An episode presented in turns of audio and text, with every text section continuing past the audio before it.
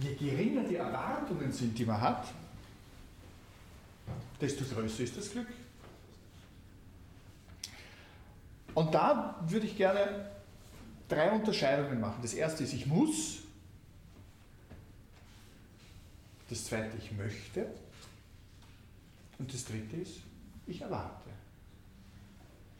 Mit dem Muss ist eine gewisse Notwendigkeit verbunden. Mit dem Möchte sind Wünsche verbunden. Und ein Leben ohne Wünsche ist kein sehr erfülltes. Das heißt aber noch lange nicht, dass sie in Erfüllung gehen müssen. Und die wenigsten Wünsche beinhalten eine wirkliche Notwendigkeit. Und was Erwartungen betrifft, würden die Stoiker sagen, bleibe ihnen gegenüber bevorzugt indifferent. Was kommt, ist schön. Wenn es nicht kommt, macht es auch nichts. Das heißt, gewisse Präferenzen zu haben, ist gut. Sie für unerheblich zu halten, ist noch besser. Weil umgekehrt könnte man auch sagen, sei vorsichtig bei dem, was du dir wünschst, denn es könnte in Erfüllung gehen. Und das kann auch manchmal sehr überraschende Effekte zu haben. Generell loben die Stoiker und die Philosophen ja die Bescheidenheit. Das klingt jetzt ein bisschen nach Biedermeier, Stifter und so weiter. Ja. Aber wenn man so, was die eigene Wichtigkeit und betrifft, die Perspektive ein bisschen erweitert und mal so schaut, wer wird denn in 100 Jahren noch an mich denken? Wahrscheinlichkeit ist sehr gering. Kinder, Enkelkinder, Urenkelkind, äh, wissenschaftliche Publikationen in 100 Jahren, Bedeutsamkeit im Hinblick auf, was man geleistet hat.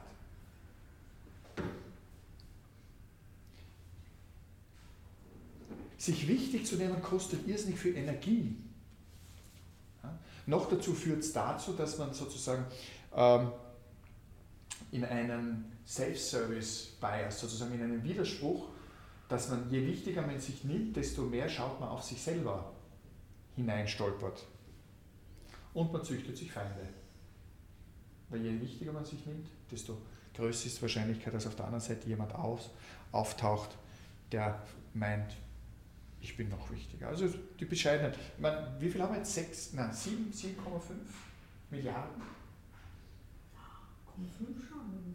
Oder knapp 7 Milliarden? Das sind es 500 Millionen mehr oder weniger.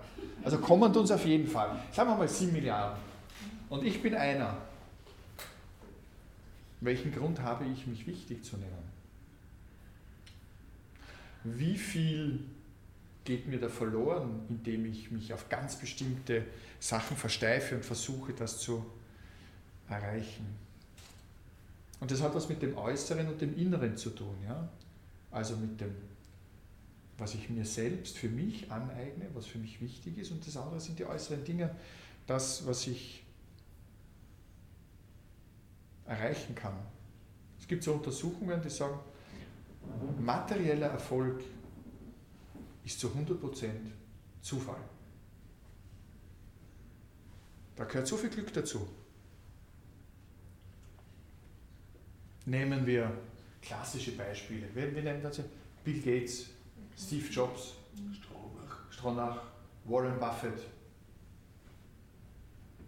es gibt so viele andere, die Ähnliches gemacht haben und die es nicht geworden sind. Das hat auch so sozusagen, man fokussiert immer nur auf die, die es äh, geschafft haben. Es sollte eigentlich in jeder Stadt ein Denkmal für gescheiterte Unternehmer geben. Sehnsucht nach Erfolg und die, die Stoiker würden dazu sagen, was uns hilft, dabei ist die Ataraxie, die Seelenruhe. Sozusagen das nicht, dass sich nicht äh, zu, zu, zu stark davon einnehmen lassen. Man kann gewisse Sachen versuchen zu erreichen, Aber wesentlich wichtiger ist meinen inneren Erfolg. Das heißt, womit beschäftige ich mich? Und wir haben das vorher schon gehört bei Boetius oder bei Frankl, die Gedanken sind da und wie ich meine Gedanken ausrichte, das ist das Wesen. Was äußerlich passiert, ob ich den Erfolg habe oder nicht, ist nicht von mir abhängig. Das sind so viele Zufälligkeiten, die eine Rolle spielen. Ob es jetzt. Insofern ist es vielleicht manchmal auch ganz gut, Nein zu sagen. Auch wenn es verlockend klingt. Nein zu sagen gegenüber Begehrlichkeiten, die von außen kommen. Und was da dahinter steckt, ist ein zutiefst menschliches, soziales sozusagen Kit oder ein Phänomen. Das ist, man, nennt, man sagt dazu die Reziprozität. Das, der Ausgleich im Geben und im Nehmen. Wenn mir jemand etwas gibt, bin ich verpflichtet, etwas zurückzugeben.